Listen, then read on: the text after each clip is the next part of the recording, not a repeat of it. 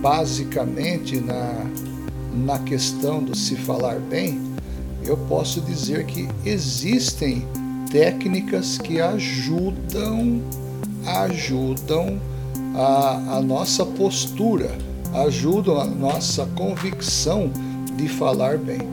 Então existem N tipos de técnicas para se falar bem. Falar bem não é somente uma técnica. Falar bem não é só uma, uma fórmula, olha, faça assim, faça assado, que vai sair bem, que vai sair legal. Não, não é. O falar bem, na realidade, é produto de um desenvolvimento. Tá?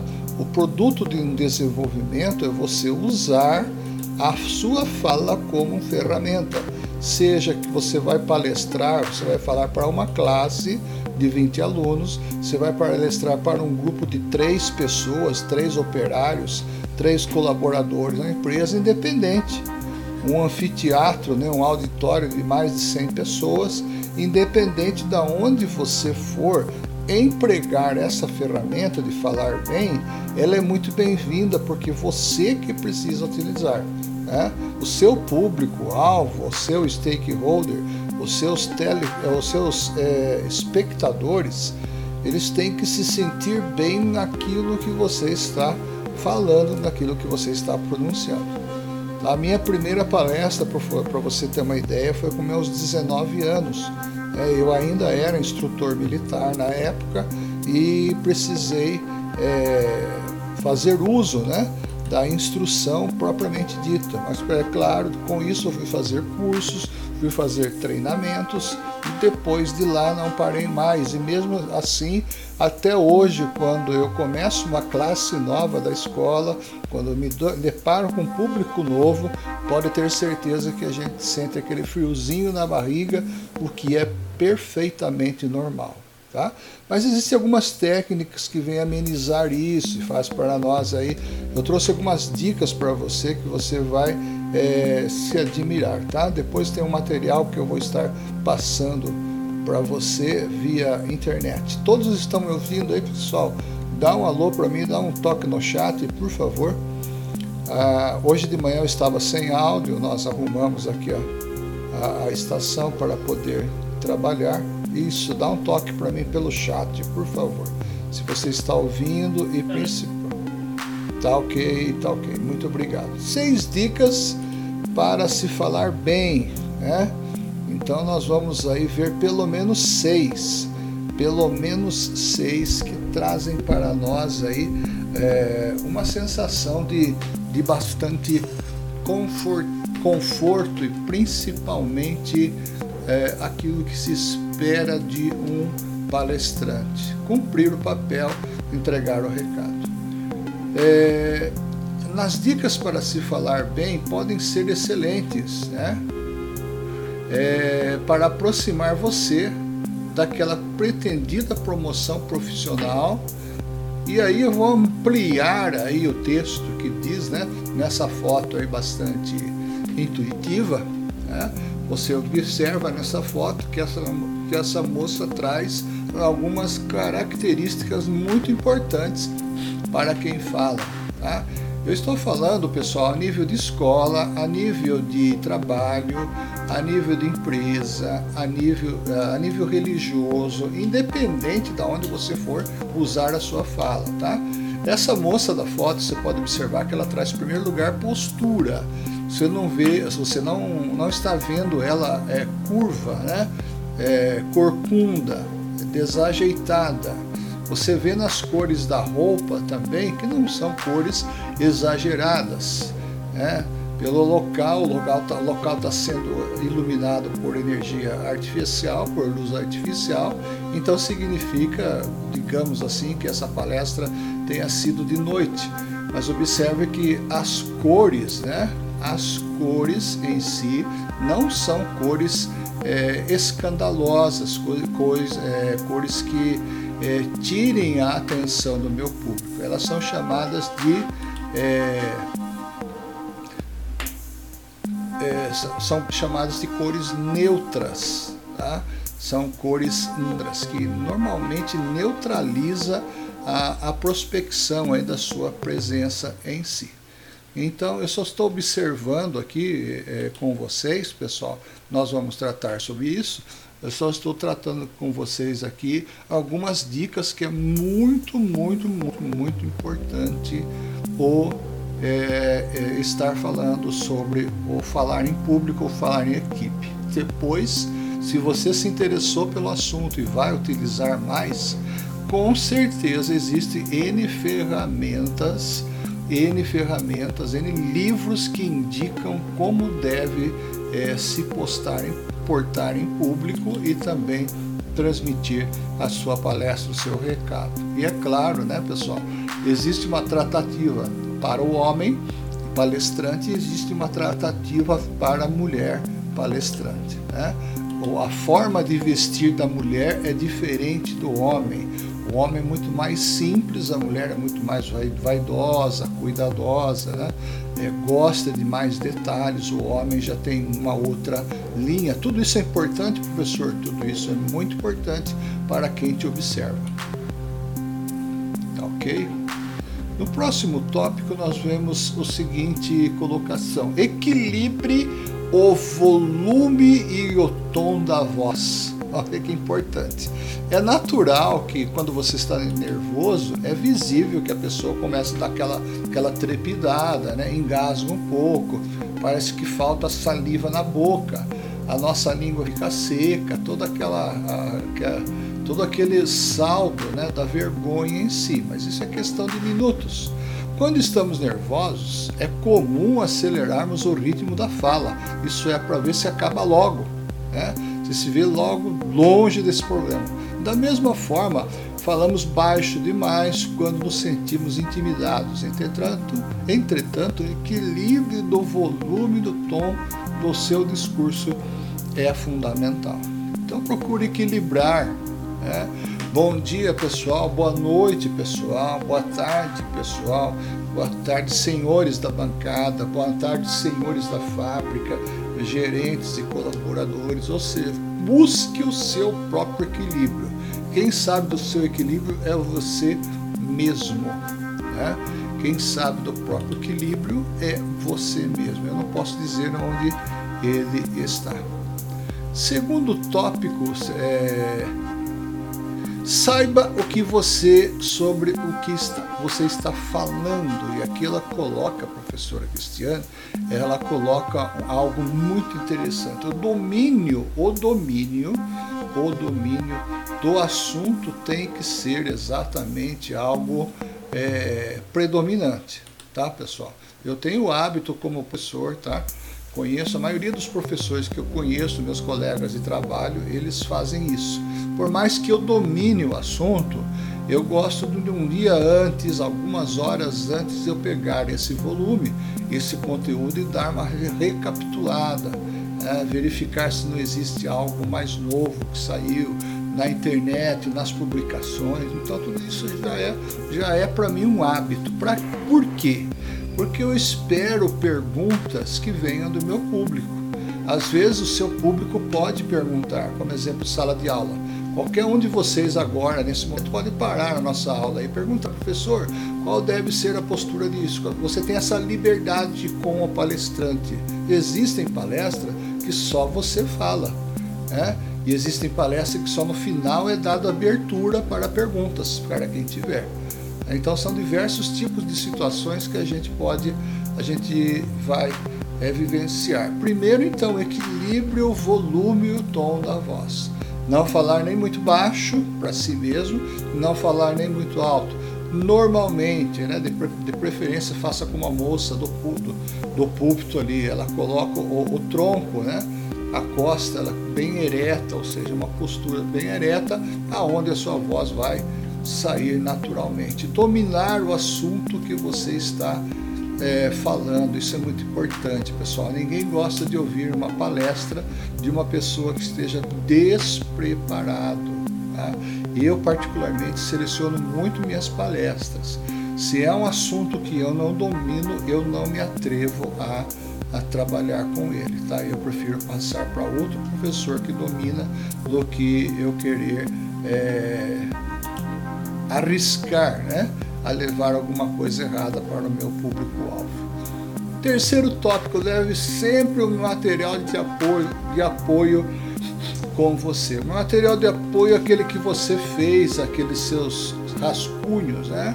Aqueles tópicos que você colocou como sendo mais importantes, é aquele tópico que você colocou como sendo aquilo que vai definir a qualidade do seu, do seu público, principalmente a forma de pensar. Por que confiar somente na memória, sendo possível ter em mãos as anotações? Hoje existe o tablet, né? o celular, que faz aí tudo para gente, não é mesmo? É, quando eu comecei, não existia o computador, não existia o celular, era lápis e papel na mão, realmente. Nós chamávamos aquilo de memento, ou seja, um rascunho, um breve esboço do que você vai falar. Você só vai é, riscar, né? você só vai colocar aquilo que é mais importante na sua palestra, na sua fala. O próximo tópico diz: organize suas ideias do início ao fim. Ou seja, é a sua vez de falar em público, seja uma palestra, uma reunião, uma entrevista de emprego. Então tenha em mente o que você deve ter. O que é em mente sua fala deve ter início, meio e fim. Olha, você começou falando do alicerce, você vai falar das colunas, das paredes e vai terminar exatamente no telhado. Essa sequência lógica. E muitas vezes a pessoa, no nervosismo, muitas vezes naquela ansiedade, ansiedade, veja bem você, ela pode travar literalmente. Como isso, Osório? Existe isso? Existe, vou dar um exemplo para você de uma sobrinha que concluiu o mestrado em odontopediatria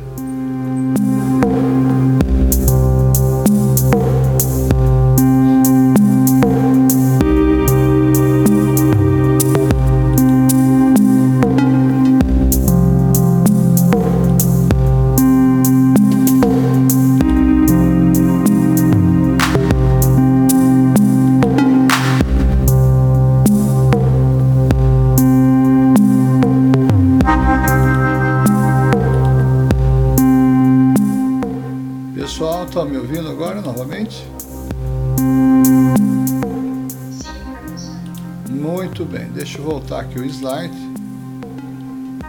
e já damos é, continuidade. Eu estava comentando que a, às vezes a ansiedade e o nervosismo literalmente pode travar a pessoa, tá? Uma reunião na empresa, é uma reunião na escola, é uma reunião de família, quer seja onde é uma reunião, reunião na comunidade religiosa, onde todas as pessoas que te conhecem é, vão ver você falar. Então, tudo isso faz com que é natural, pessoal. Haja um friozinho na barriga, mas não tema isso, não, tá?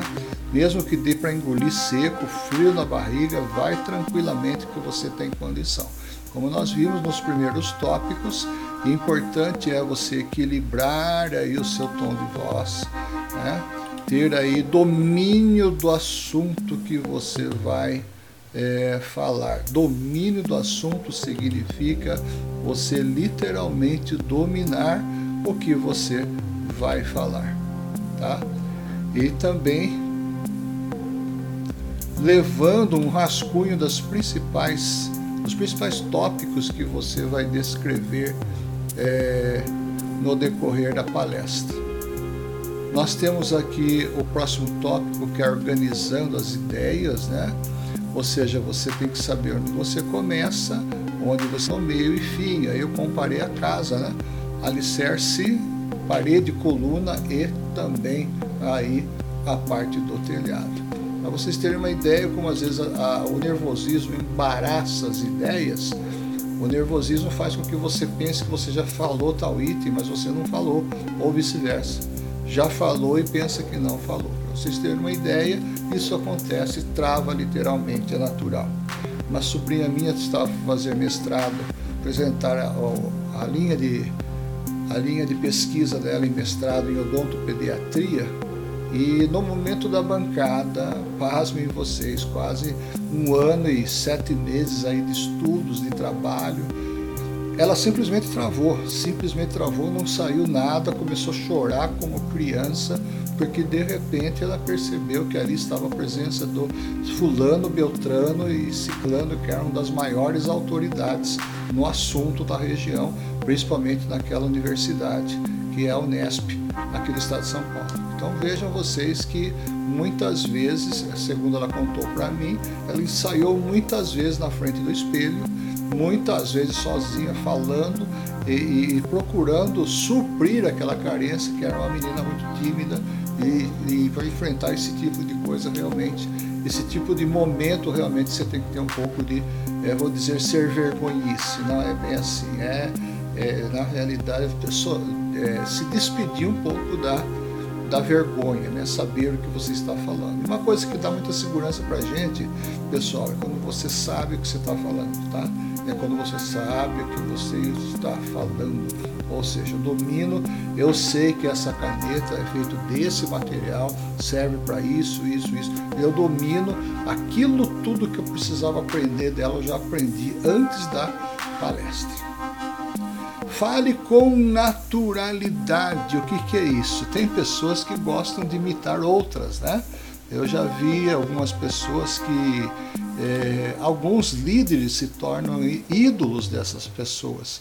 E a pessoa gosta tanto dessa, desse ídolo que muitas vezes quer falar do jeito que esse ídolo fala, quer cantar, quer se expressar. Isso não é bom, isso não é isso não convém numa palestra, isso não convém numa reunião, tá, pessoal? Temos que ser nós mesmos, cada um tem seu estilo, cada um tem sua forma de falar.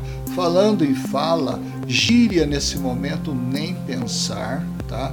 Passa uma borracha, guarda ela lá no, no sótão, no porão, depois você pega ela. No momento de apresentação para uma reunião, fale com naturalidade daquilo que você realmente é.